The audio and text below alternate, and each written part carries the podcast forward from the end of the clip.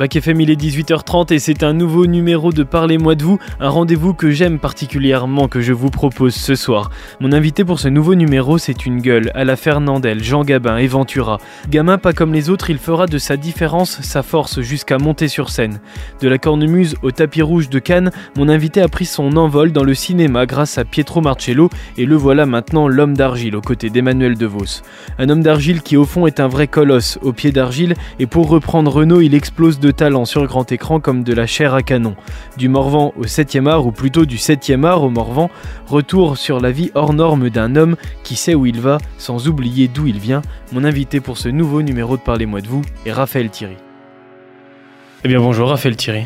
Bonjour. On vous présente plus, d'autant plus ici euh, dans la Nièvre.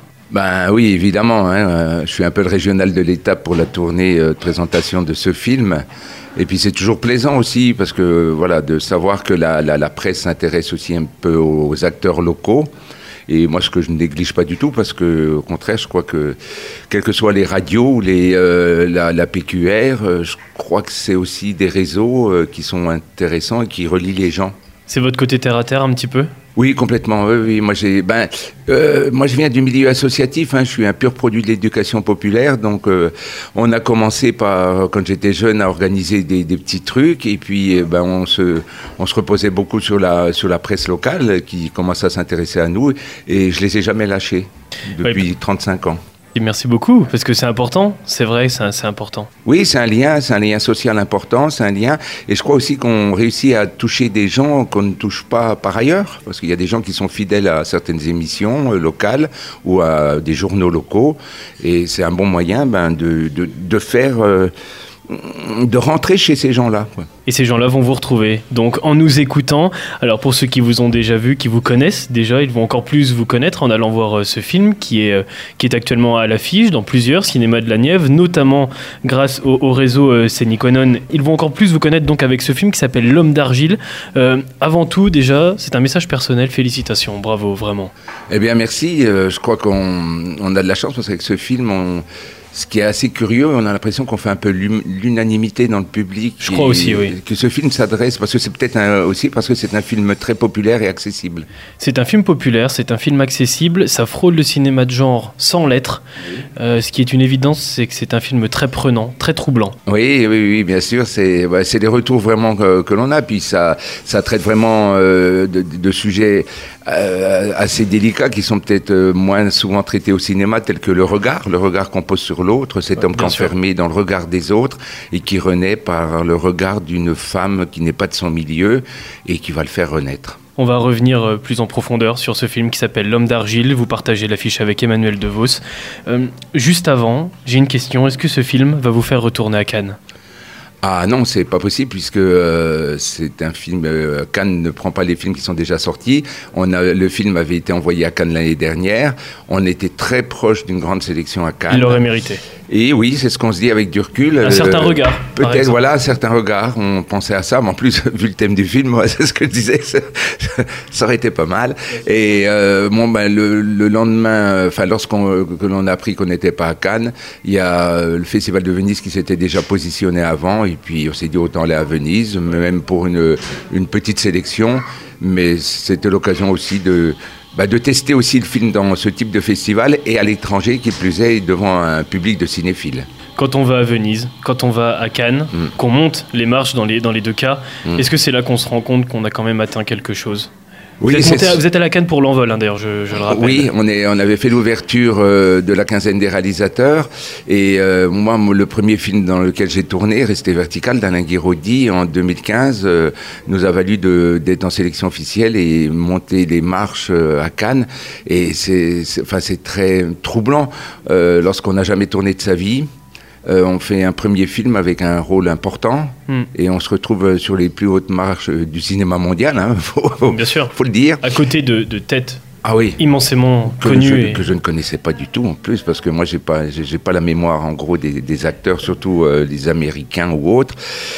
Et c'est vrai qu'après ça, je me suis dit, euh, c'est quand même terrible, parce qu'il y a tellement de comédiens qui, qui tournent depuis très longtemps, qui, euh, qui mériteraient aussi d'être là. Et t'es un peu un novice, tu te retrouves là-haut, ça, J'avoue que ça m'a troublé au début, puis après, euh, je savais pas trop euh, si j'allais continuer ou pas. J'en avais envie à la fois, puis et puis un agent m'a repéré, comme ça se fait souvent hein, quand tu quand tu vas à Cannes, et il m'a dit bah, essayons pendant un an, puis on verra. Et voilà, 7-8 ans après, je suis toujours là. Ben oui, 16 films avec ceux qui arrivent euh, bientôt. Il y a du doublage aussi qui arrive, je me suis un petit peu renseigné, je crois avec Michel Azanavicius Alors c'est ça, ça j'avais jamais vécu cette expérience-là. Euh, on a tourné avec plusieurs comédiens pour euh, donc Azanavicius qui adapte euh, au cinéma un roman de Grimbert qui s'appelle La plus précieuse des marchandises. Et ce sera un film d'animation et il avait besoin de filmer des comédiens en situation. Donc on a joué tout le scénario et après ça va être redessiné. D'accord. Et après c'est pas vraiment du doublage alors. Non, non, non, non, non, c'est vraiment, ils, va, ils, vont dessiner à partir de ce qu'on a tourné. Quoi. Et vraiment, je suis impatient de voir ça parce que c'est une expérience que j'ai jamais vécue. Et en plus, euh, pendant le tournage, on a rencontré les dessinateurs. Il, y en a, je sais pas combien sur ce film parce que je crois qu'il y avait deux ans de travail après. Hein. Et il se peut aussi que ce film se retrouve peut-être en compétition à Cannes euh, l'année prochaine. Ah. Enfin, euh, non, cette année. Cette année, Oui, cette année, oui, oui. En voilà une bonne nouvelle. Ouais, ouais. Ah ben, on ne sait pas. Mais ça, enfin, vu le contenu, après je ne sais pas quel sera le, résultat esthétique, hein, mais le, le, texte est, magnifique. Moi, j'ai mais c'est un roman qui a d'ailleurs été mondialement euh, ah euh, reproduit après derrière. Hein. Ouais, c'est vraiment. Euh, moi, j'étais vraiment séduit, emballé par ce texte. C'est profond, c'est douloureux, et c'est plein aussi d'espoir. Mais je crois que c'est une volonté de votre part. Pour tous les rôles que vous choisissez, il faut qu'il y ait une profondeur qui vous touche dans le rôle. Ben oui, c'est ça. C'est-à-dire qu'au début, au début, tu prends un petit peu. Tout ce qui vient. Pas tout, non, parce qu'on s'était mis d'accord avec mon agent. Je lui dis bon, il y a des, euh, il, y a, y, a, des styles de cinéma qui, dans lesquels j'ai pas tellement envie d'aller, hmm. en tout cas pour l'instant. Et euh, donc, j'ai tourné beaucoup de courts métrages au début. Puis je crois que c'est une des meilleures écoles dans le cinéma, c'est d'aller dans le court métrage. On m'a confié beaucoup de. Ben, parce que je crois qu'on apprend, euh, on apprend ce qu'est la mesure du cinéma. On apprend à, à, faire sa place. On apprend à comprendre les rouages des tournages. On, et puis c'est surtout que toutes ces jeunes réalisatrices ou réalisateurs vont jusqu'au bout de leurs idées, c'est-à-dire qu'il n'y a pas encore des productions qui sont euh, trop euh, intrusives dans, dans, leur travail. Et il y a euh, comme un sentiment un peu de liberté. Et puis travailler pour ces jeunes qui, pour eux, ce sont des marchepieds. Hein, et moi, je suis très heureux. D'ailleurs, j'en fais encore. je ne prends pas tout ce qu'on me propose, évidemment, mais je lis les scénarios et bien souvent, je, je dis oui. Quand, si j'ai du temps, je le fais parce que c'est je, suis passionné par ce format-là, qui pour moi très souvent est une performance artistique de raconter quelque chose qui se tient en 15 minutes. Euh, c'est, euh, ouais, moi je leur dis bravo. Mais c'est d'ailleurs par le court métrage que votre collaboration avec la réalisatrice de L'homme d'argile a commencé. Oui, c'est ça. Bah, Anaïs, euh, pour en revenir à Cannes, quand elle a vu rester verticale, elle a pointé son doigt sur moi, elle a dit, ce gars-là, je veux le filmer. Et c'est comme ça qu'on s'est rencontrés pour son premier court métrage dans lequel j'avais un minuscule rôle. Elle s'est dit, oh, il vient de monter les marches, il le fera jamais. Mais une fois de plus, voilà, le scénario euh, m'emballait et j'ai dit, bien sûr que je vais, je vais venir participer à ton film. Et puis le second, elle m'a confié le rôle principal, le troisième aussi. Et après, quand tu fais euh, trois courts métrages, euh, ce qui est complètement légitime. Il y avait une volonté de votre part aussi d'aller vers le long métrage. Vous lui avez soufflé l'idée. Oui, plus ou moins. Mais oui, c'est obligatoire qu'elle parte sur un long métrage. En plus, c'est quelqu'un qui a énormément de talent, qui, est une grosse travailleuse, qui est une enragée, qui lâche rien. Et bien sûr, quand on écrit un long, aussi bien qu'un court, hein, il faut savoir, euh, faut avoir une histoire à raconter, il faut avoir quelque chose, un, un, début et une fin. Et après, hmm. on voit ce qu'on y met à l'intérieur. Et oui, je lui ai proposé une idée de démarrage et à partir de là, elle elle a écrit. Quoi. On parle de cinéma et pourtant, vous, c'est le théâtre qui vous a attiré dès, le départ, au tout début. Euh, six pièces en sept ans, un seul en scène aussi, qui s'appelle Écoute donc voir. Pourtant, va bien falloir que tu restes allongé. T'as pas le droit de bouger. Ça fait péter les cicatrices, ils disent. Je sais que tu préfères sortir. Alors le, titre est, est tiré d'une euh, d'une réplique de ma mère. Quand on est un peu turbulent, on dit écoute donc voir. Oui, c'est vrai. et euh, oui, ça. Et, écoute donc voir, c'est un, un, un, des derniers spectacles que, que, j'ai joué, un seul en scène. Je, je, tenais beaucoup à faire un seul en scène pour. Euh, bah, par défi aussi. Et j'avais des choses à raconter. Et comme moi, je ne sais pas écrire le théâtre, donc je travaillais avec un auteur-metteur en scène, Patrick Grégoire. Euh, j'avais commencé à lui balancer une idée, et puis après, au bout d'un moment, il m'a dit non, attends, raconte-moi ta vie, et puis on va écrire à partir de là. Mmh, ouais. Et donc, c'est vraiment un spectacle qui est inspiré de ma vie. Chaque été, à cause de ses problèmes de vue, pendant que ses copains vivaient leur vie d'enfants de la campagne, lui allait se faire opérer des yeux à Paris. Et chaque été, après chaque opération, pendant neuf jours et neuf nuits, il restait allongé sur un lit, sur le dos, dans le noir, la tête coincée immobile entre ses deux oreillers de sable. Il avait apporté pour tout bagage un petit poste de radio orange et chaque après-midi, il ouvrait le tiroir de sa table de nuit, il prenait le poste, on tournait religieusement le bouton. Euh, qui peut rejoindre aussi, euh, en quelque sorte, euh, l'homme d'argile. Bien quoi. sûr, c'est ce que j'allais dire.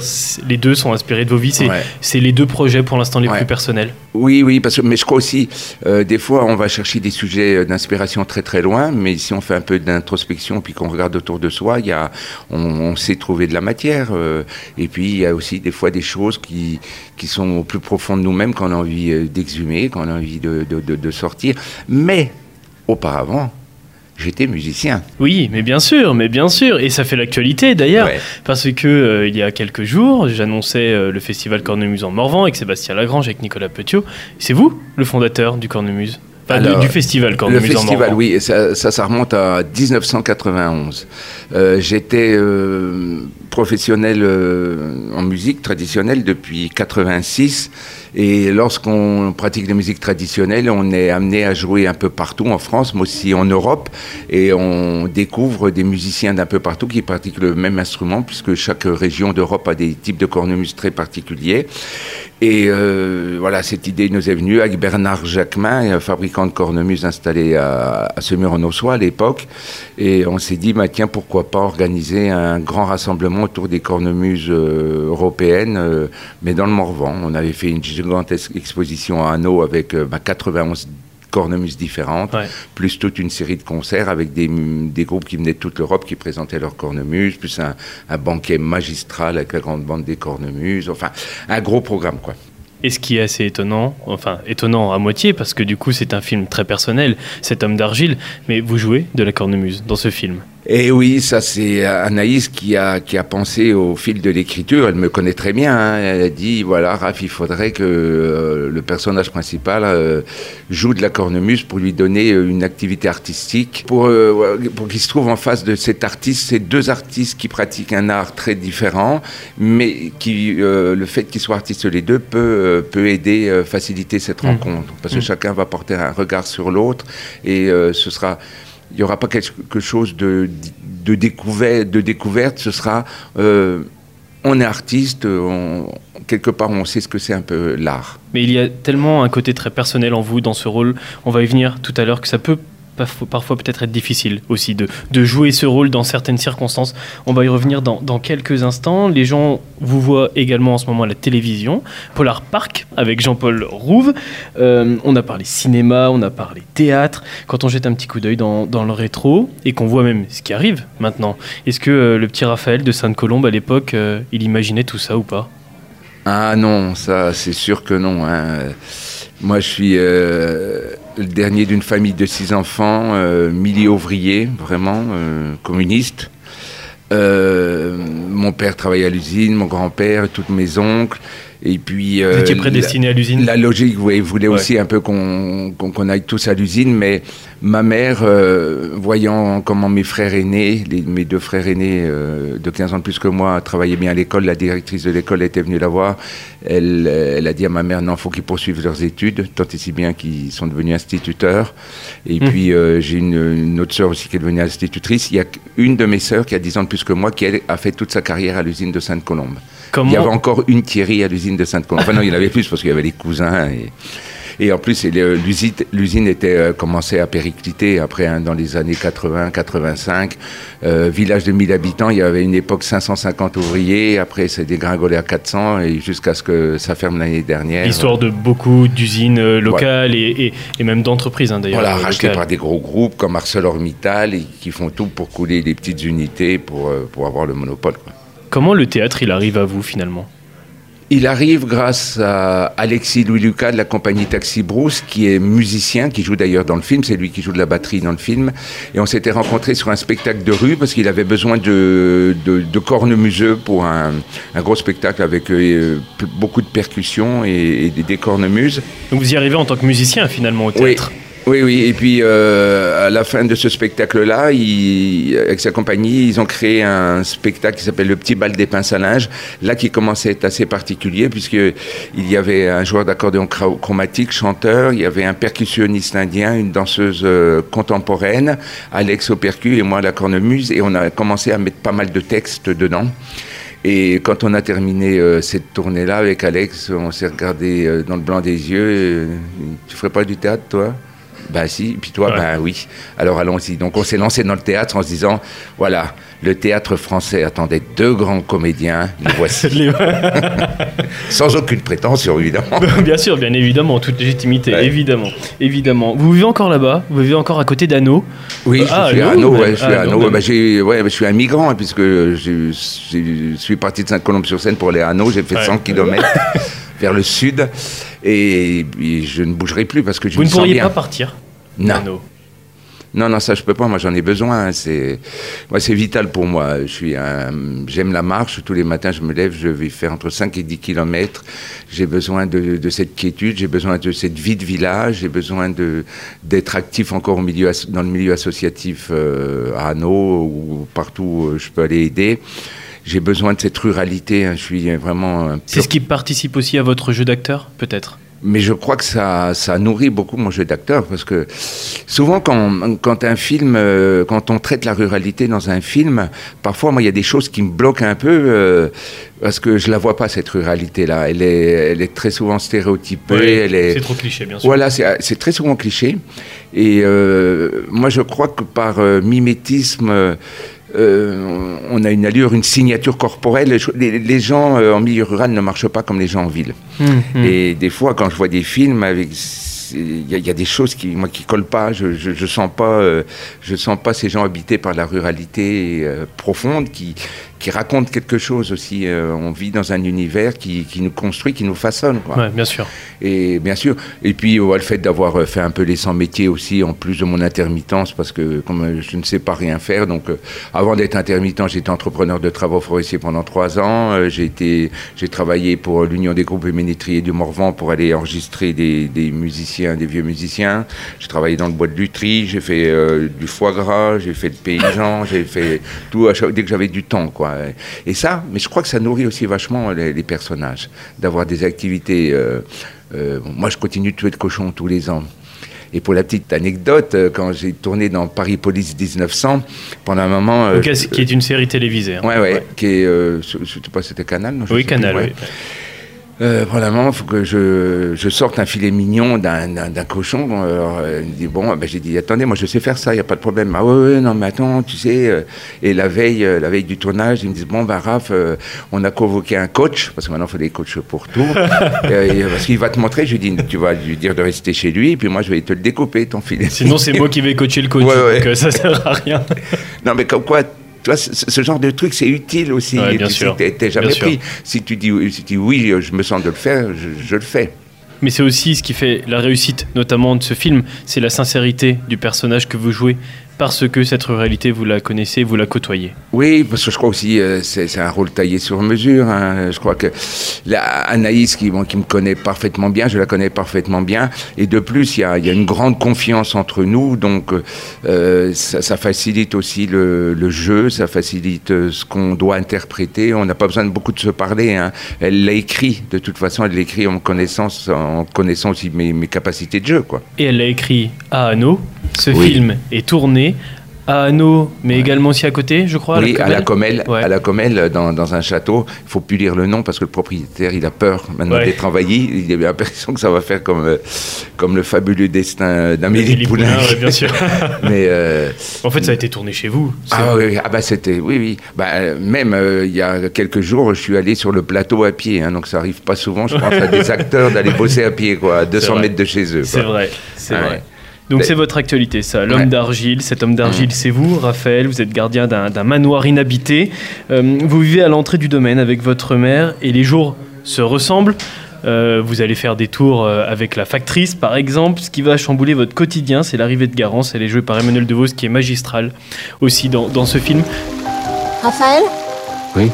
Garance Cheptel, vous pouvez m'ouvrir le manoir, s'il vous plaît? De mon point de vue, je trouve que Emmanuel DeVos vous booste et vous boostez Emmanuel DeVos dans, dans ce film. Ben oui, il y a, y a- un échange, hein, c'est un peu... Mais après, est-ce que... Bon, bien sûr, c'est écrit, c'est dans les personnages, tout ça. Mais je connaissais pas du tout Emmanuel, elle ne me connaissait pas non plus. Et il y a eu quelque chose de très évident dans les premières prises avec elle, déjà à la lecture, et après dans les premières prises. Et je crois qu'on a appris à se connaître, et après pour jouer sur le plateau, ne serait-ce que pour, ne serait-ce que pour les, les échanges de regards ou Mm, pour mm. euh, ce qu'on a à se dire sans parler, euh, ça fonctionnait tout de suite. Il n'y avait pas, il y a- il y avait rien qui nous bloquait. Il y avait rien. euh, on- n'a aucunement forcé notre jeu. Mais elle, se ressent à l'écran, cette, cette complicité. Elle est très troublante. C'est un hommage à l'art aussi, je trouve, ce, ce film. C'est une inversion des rôles. La muse, c'est vous, et Mhm. l'artiste, c'est Garance. Ouais. C'est donc Emmanuel DeVos. Euh, vous êtes dans ce film, ce conte même. Vous êtes le modèle, vous êtes le sujet désiré. Quand je vous regarde, j'ai l'impression de me promener. Vous êtes comme un paysage.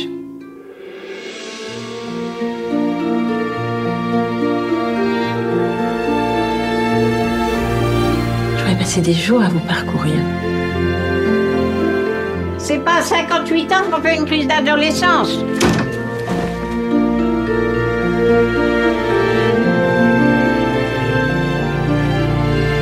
Si tu veux jouer les playboys libre à toi, mais tu auras toujours la même tête. Tu comprends rien. Je suis un paysage. Quand ce scénario est arrivé sur la table, qu'est-ce que vous vous êtes dit? Ben, dépêchons-nous d'aller le tourner. Vous n'étiez pas ben, étonné, surpris Non, non, non, non. Mais euh, bon, bien, sûr, il y, a- eu beaucoup de versions. La version initiale qui était écrite à Anneau, euh, il y, a- quelque chose, il y a un fond, il y a, une direction. Et après, Anaïs, bien évidemment, s'est rapproprié le scénario, a réécrit, réécrit. Et quand je l'ai vu, je lui ai dit non, c'est ça, parce que c'est ce qu'on, ce qu'on avait envie de raconter. hein. Moi, c'était au départ l'histoire de ce gars qui est enfermé dans le regard, dans le regard des autres, qui est, qui est un peu, qui vit un peu reclus et au contact d'une personne, d'une femme de, d'un autre milieu social que le sien, un milieu beaucoup plus aisé. Le fait qu'elle, qu'elle ira poser son regard sur cet homme, ça va, ça, ça va changer sa vie. Et, euh, c'est ça le film. C'est ça le film. Moi, je trouve qu'il interroge beaucoup, ce film, aussi. Pendant et après. Ah, c'est tout l'intérêt des films. Je crois qu'un film, ça, s'il continue de vivre euh, après les jours qui suivent, c'est qu'il y a quelque chose de réussi, je pense, parce que c'est comme tout, hein, que ce soit un roman ou de la musique, où ça, euh, ça aide à penser, ça aide à réfléchir, ça aide à, se questionner beaucoup, et c'est pour ça qu'il est ré- réussi. On a même des gens qui nous disent, euh, on l'a vu, on était pendant une semaine avec, et on va retourner le voir. Hmm, oui, mais c'est vrai que des fois, il Ça faut le voir plaisir. deux fois Ouais, pour, ouais. euh, pour le comprendre une deuxième fois. Raphaël, dans ce film, c'est vous presque à 100%. Il y a des similitudes énormes. Est-ce que ça a été compliqué de se séparer du, du personnage?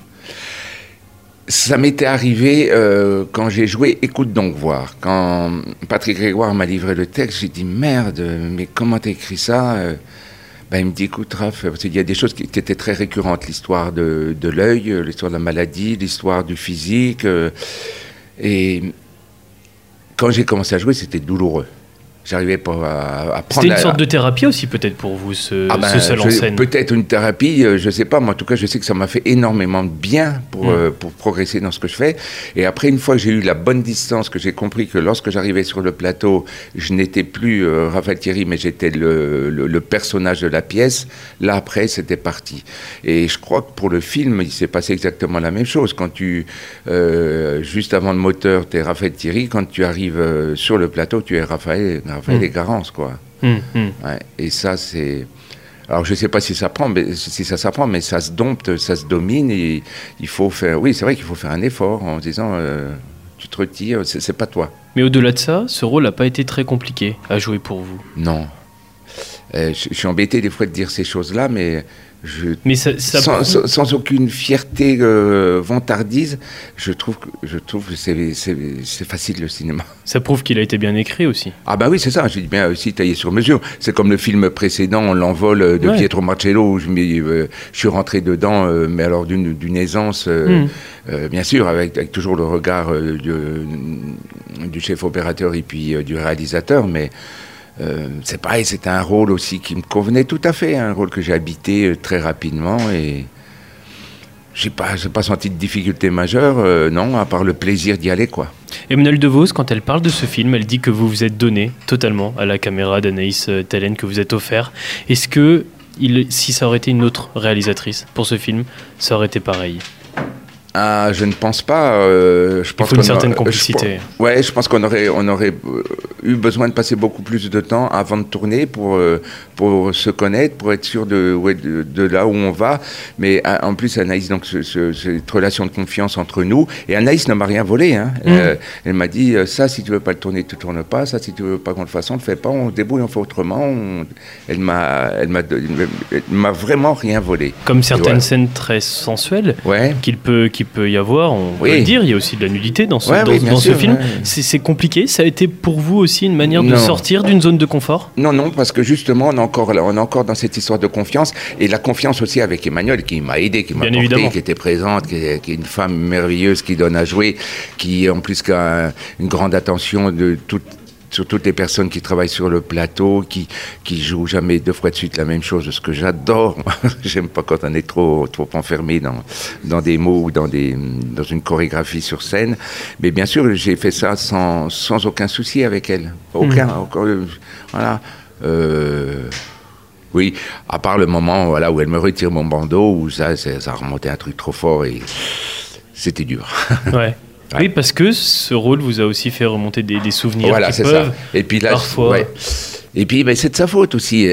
Elle arrive en me regardant comme ça, tu vois son regard qui, Ouais. elle avance en te fixant, ça m'a.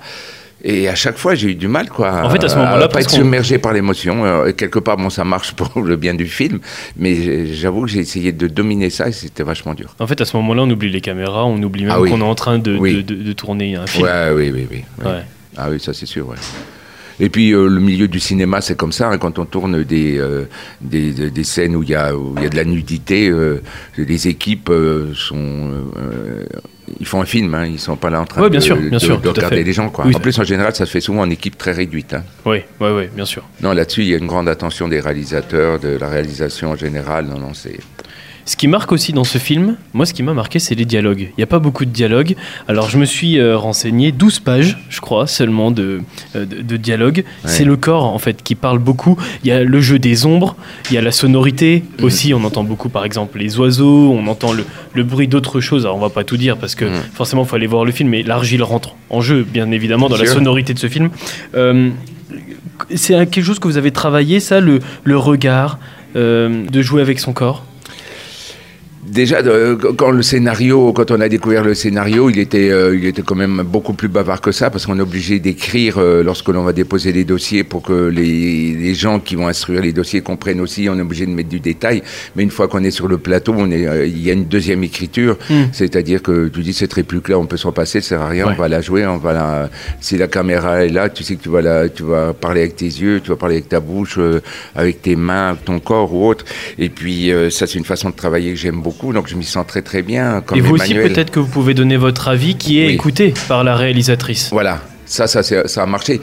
Euh, pour, euh, pour Anaïs, on n'a pas eu besoin de, de, de se parler parce que euh, elle savait, elle savait comment ça allait se passer. Et j'ai toujours tendance à dire que souvent au cinéma, je trouve que les, les silences sont les plus jolis dialogues. Quoi. Mmh, bah, et euh, pour Pietro Marcello, par exemple, dans l'envol, c'était extrêmement bavard son scénario. Parce que bon, lui, lui, il avait écrit à partir d'un roman russe qui avait été Ouais, ouais. écrit en italien, qui a été retraduit en français. Et euh, il s'était associé les services d'une d'une co-scénariste française qui qui parlait beaucoup en fait. Et puis moi je disais à Pietro tous les matins, tu sais ça je vais pas le dire, ça je vais pas le dire, ça je vais pas le dire. Il me dit tu fais comme tu veux, tu fais comme tu veux. Si ça va pas, je viendrai te le dire. Mais oui, c'est une façon de travailler que j'aime beaucoup. euh, Être libre aussi de ses pensées, Oui. de ses mouvements, Ouais, ouais, de ouais. ses dialogues. jusqu'au, bien évidemment, si ça fonctionne, hein, mais Oui. après, une fois de plus, le, le- le chef d'orchestre, c'est, la réalisatrice ou le réalisateur qui vont dire, bon, ben, c'est bien que tu, tu ne dises pas cette réplique-là, mais je préfère que tu la dises. Hmm. Après, c'est eux, hein, quand ils disent, euh, quand ils disent on change de plan, c'est qu'ils ont ce qu'il faut. Autrement, quand ils disent on leur fait, ben, c'est qu'ils ont peut-être besoin de plus, et puis, euh, Ouais, bien évidemment. Voilà. Bien évidemment. mais oui, c'est une façon de travailler que j'adore, hein, vraiment. Et alors, j'ai vu une petite anecdote, je sais pas si c'est vrai, mais je crois que c'est vrai. Euh, le film, il devait s'appeler de base Du grand feu ne reste que les braises. Oui. Et ça, c'est, l'histoire des, des écritures. euh, euh, Je crois que le pre- l'homme première- d'argile, c'est mieux. Ouais, ouais. Mais c'est surtout que ça avait un sens par rapport à, l'écriture du, du, du scénario initial. Mais euh, après, ils se sont rendus compte de tout ce qu'on a tourné, beaucoup de choses qu'on a tournées, Hmm. il était plus, il était question d'autre chose autour du feu. Et dans le montage, ça fonctionnait pas. Donc, euh, ça, c'est parti à la poubelle. Ils ont reconsidéré leur écriture. Euh, euh, voilà, il y a l'écriture du scénario, il y a l'écriture quand on est sur le plateau, Et il y a on ce qui- ce qui et puis l'écriture au montage. ouais. Ils ont réécrit au bout d'un moment, la, la monteuse a dit à Anaïs, bon, allez, on repart euh, différemment, euh, et, tout en gardant bien, bien évidemment- le sens profond du film, et c'est devenu euh, bah, l'homme d'argile, parce qu'il n'était plus question de feu. Alors, L'homme d'argile, il a été tourné en Bourgogne, je le disais tout à l'heure, dans le Morvan, dans notre cher Morvan, parce que j'ai quelque chose envers le Morvan, moi, qui me lie énormément aussi. Comme beaucoup de films maintenant qui sont tournés en Bourgogne, même Ouais, dans la Nièvre, bien sûr. plus, plus, plus resserré. Comment est-ce que vous expliquez ça, le fait que nos paysages soient de plus en plus demandés pour le cinéma Bah, je crois qu'il y a aussi une ouverture de la part des, euh, des réalisateurs qui, euh, qui sont un peu plus curieux de, de ce qui se passe en dehors du, au-delà du périphérique. Quoi, hein. Et puis. Et puis aussi, ce qui a fait beaucoup, c'est les bureaux d'accueil des tournages dans chaque région Ouais. qui, euh, qui ont des banques de données maintenant avec euh, des photos de paysages, avec des acteurs du coin, des techniciens euh, du coin. Et puis, une, une fois qu'un un film est, est aidé par une région, quelle qu'elle soit, ben, il va être tourné dans la région. Donc, il faut, il faut aller chercher, euh, faut aller chercher des paysages. Et puis, on a une richesse incroyable en, en France. On, on- Bien sûr. on passe d'un décor à l'autre. euh, tu peux faire tous les films que tu veux chez nous. Hein, Ah ouais, non mais c'est vrai, bien sûr, bien évidemment. vraiment- Et puis je crois aussi il y a une histoire euh, tout, tout- tout bête d'économie. C'est moins cher de tourner un film euh, en région plutôt que plutôt qu'à Paris. Enfin, voilà, les, les- les locations c'est pas les mêmes prix. Les... Mais ce qui est évident, c'est que nous, ça nous fait plaisir. Parce que Ah oui. c'est la Nièvre qui est, qui est filmée. Ah oui, bien sûr. Oui. Puis c'est, euh, puis moi aussi. Le... En, plus, ce, film est. euh, il est né dans le Morvan et on n'avait qu'une envie avec Anaïs, c'est notre désir, c'était vraiment que la région Bourgogne soutienne le film pour qu'on puisse le tourner là où il a Ouais. été écrit, là où il était pensé. Parce que quand on, euh, quand Anaïs écrivait, bon, et puis moi j'apportais aussi beaucoup à l'écriture. Tous les jours, on allait marcher. Euh, Anaïs, je crois aussi, elle s'est beaucoup imprégnée euh, de l'environnement, des gens qu'on a pu rencontrer, et je crois que ça aussi, ça nourrit, euh, ça nourrit son écriture. Elle vous a suivi dans votre quotidien? Ah ouais, ouais, ah bah carrément, ouais, ouais, ouais, ouais. On a. Et bah, qu'est-ce qu'elle en, en ressort de ça? Bah le film. voilà. C'est un peu une coécriture alors? Non, non, au début, oui, il y avait de la coécriture, bien sûr, mais il, il- il faut toujours commencer par un bout qui est celui-ci, faire en faire une première version, et puis à partir de là, ben, la, la travailler, quoi. Euh, Si, si, si je te faisais lire la première version du film, tu dirais ah. ben, ça pourrait peut-être se tourner d'ailleurs. On pourrait peut-être faire un film à, à partir du premier Qui ne scénario. serait pas du tout le même, ouais. Ah, que- si, Des la, simi- même, avec des similitudes. la mais- même histoire. Est-ce que vous, un jour, Raphaël Thierry, vous pourriez filmer le Morvan? Ah, ça c'est une bonne question. J'ai écrit un long métrage et euh, avec mon agent, nous sommes à la recherche d'un d'un producteur et la thématique est quand même euh, basée sur, euh, sur une communauté villageoise du Morvan et une communauté turque dans le milieu du bûcheronnage, sous couvert d'une histoire d'amour euh, très compliquée et euh, des choses qui vont se régler par la danse. Enfin, Hum, on ne hum, peut hum. pas tout dévoiler. Oui, non, bah bien sûr, bien évidemment. Mais, euh, donc, première chose, c'est déjà, déjà essayer de trouver un producteur. Si on trouve un producteur, ce serait vachement bien. Et la deuxième étape euh, majeure, c'est bon, de trouver les financements, bien sûr, mais surtout de le tourner là où il a été écrit, hein, c'est-à-dire, euh, enfin, à Hanau. Je ne sais pas si ce sera à Hanau, parce que non, mais dans mais- les environs, Ah, dans la banlieue Là, proche. il est fait vraiment, il est, il est filmé dans les forêts. Dans, ah oui, c'est un, un- un film euh, naturaliste déjà, et euh, qui, oui, qui est, euh, qui est ancré dans un territoire. Et je, je souhaiterais vraiment que ça, voilà, qu'il se tourne où, où il a été écrit. Quoi. En tout cas, on souhaite que ça arrive très bientôt sur, euh, sur les grands écrans. On fait appel aux, aux producteurs qui nous écoutent, donnez de l'argent, venez voir Raphaël Thierry. Moi, j'aime les films du terroir, j'aime les Mm. films qui racontent quelque chose. Je pense que ça vient aussi du fait que je vienne d'à Mm. côté de chez vous. Votre vie pourrait être un film, j'ai l'impression. Ah ben oui, peut-être que quelqu'un s'y penchera un jour là-dessus. Mais bon, il y a d'autres sujets à traiter avant le mien, je pense. Vous y réfléchissez pas Ou à l'écrire. Ou à l'écrire en livre Non, non. C'est bizarre, je me suis dit, je ne sais pas écrire. J'avais tenté d'écrire des trucs à l'époque de Faubourg de Boignard, des textes, j'ai écrit deux, trois bricoles.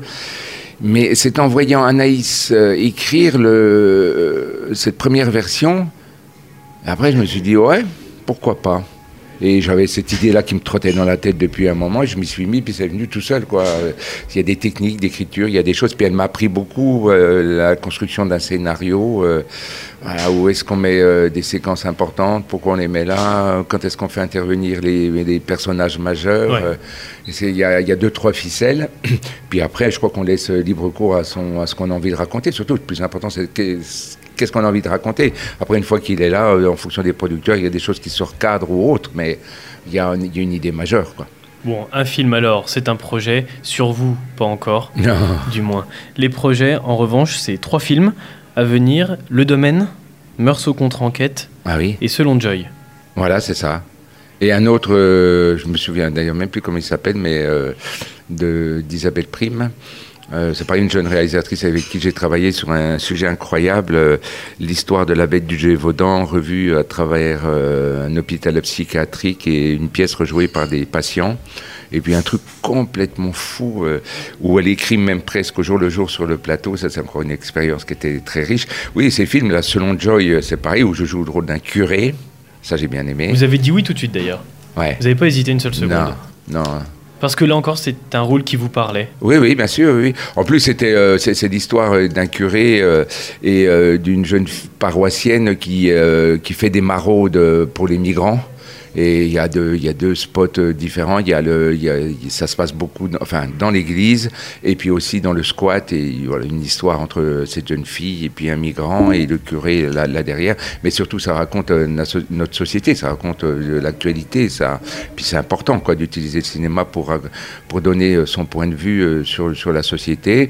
Le film Meursault contre enquête, donc bien sûr un roman mis à l'écran par euh, Malek euh, Ben Smaïl, où j'ai eu la chance, mais vraiment, de rencontrer une actrice magnifique qui s'appelle Yam Abbas, palestinienne, qui est... oh, qui est une puissance de jeu, de d'humanité, qui, j'ai- elle m'a bouleversé cette femme.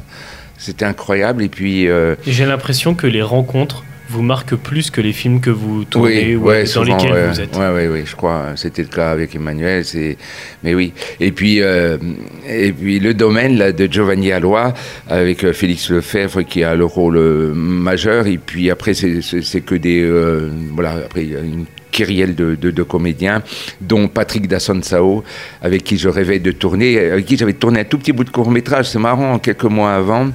Et là, euh, on s'est retrouvés tous les deux sur le plateau. Et ce qui était très chouette, une fois de plus, c'est que euh, le réalisateur nous a dit bon, ben vous, euh, je vous laisse, hein, je vous dis rien. Vous savez à peu près où est-ce que vous devez aller dans, dans votre parcours. je vous laisse faire. Alors, on s'est entendu vraiment super bien. Et c'était encore, c'est pareil. hein. Oh, je me suis régalé dans ce film. quoi. Donc ça, c'est les projets à venir. Ouais. Il va y en avoir d'autres. C'est une certitude. Oui, oui, je vais tourner un film. Vous partez là euh, bientôt d'ailleurs, je crois. Euh, bah oui, oui. Tiens d'ailleurs, oui. Je pars, euh, je pars bientôt en Écosse là pour tourner là une semaine. Un film d'un réalisateur qui m'a vu sur le plateau de Yorgos Lantimos quand on a tourné à Budapest le film Pauvre créature Oui. dans lequel j'ai une petite apparition. Oui, très il beau était film, d'ailleurs. Il était juste là ce jour-là. Et euh, il m'a pris directement, il a dit j'ai un, un scénario, je voudrais vraiment bien que tu viennes. J'ai dit oui, attends, à l'Écosse. Et puis en fait, j'ai regardé ce matin, il y a beaucoup de choses à tourner. Et je pensais que c'était vraiment très peu de choses. Et il va falloir que je m'y colle avant de partir quand même, c'est mieux. Et puis un autre film d'une jeune réalisatrice, euh, Julia Kowalski. Un une thématique autour de Polonais installés euh, depuis longtemps dans, dans, dans, le milieu agricole et une histoire aussi un peu autour de l'exorcisme parce que le, en, en, Pologne l'exorcisme est quelque chose de, euh, de très, de très commun quoi. Ouais, on ouais, bien va, sûr. Oui, on va oui. chez l'exorciste comme on va chez le dentiste. Quoi. ouais, ça, ça fait vraiment partie de leur culture. Mm. Et d'ailleurs, euh, Julia elle vient d'avoir le prix au festival à Clermont-Ferrand, euh, festival de court-métrage. Elle a eu le, le grand prix du jury, plus le prix France Télévisions pour Oui. son court-métrage qui traite donc de ce sujet-là. Et moi, j'ai vu, hein, parce que j'étais son parrain, pour le- elle a été présélectionnée pour les Césars. J'ai vu ce film, j'ai rencontré ce- cette nana, elle est, c'est pareil, c'est des c'est des, des gens qui bourlinguent, qui se bagarrent et qui, qui ont envie, euh, qui ont envie de faire leur film parce que parce qu'elle croit en ce qu'elle fait, comme tous ces jeunes. Et moi, je trouve ça passionnant. Ça, j'ai toujours fonctionné comme ça. Et puis, euh, on se retrouve un petit peu dans, dans la fougue euh, qu'on avait euh, à- quand on avait leur âge. Et je suis vachement séduit de voir tous ces gens qui bossent, qui foncent. Et moi, je fonce avec eux. Parmi les projets à venir, est-ce qu'il y a un rôle que vous aimeriez avoir qui sorte un petit peu de tout ce que vous avez pu avoir d'ici là, c'est-à-dire entre guillemets l'homme des bois, un petit peu renfermé Oui, sur lui, ça, ouais, etc. Oui, oui, ben bien sûr, moi j'aimerais bien euh, jouer un rôle euh, d'un politicard véreux, pas d'un politicard. Oui, oui, oui, bien sûr, bien non, sûr. non, mais euh, non, euh, ouais, ouais, dans, dans le milieu de la politique, j'aimerais bien, ou dans le milieu, ou, euh, un rôle d'avocat. Ça va être d'actualité d'ici choses- quelques années en plus, Ouais. c'est impeccable. Ouais. un, un rôle d'avocat parce que euh, c'est pareil, les avocats pour moi sont, sont des grands comédiens quand, quand on écoute des, euh, des plaidoyers. moi, je suis- par exemple. Je, ouais, suis en admiration devant, devant leur verbe. C'est des gens qui savent parler. et ça, oui, je pense que c'est des, des trucs qui me, qui me plairaient, ou rôle de prof, ou.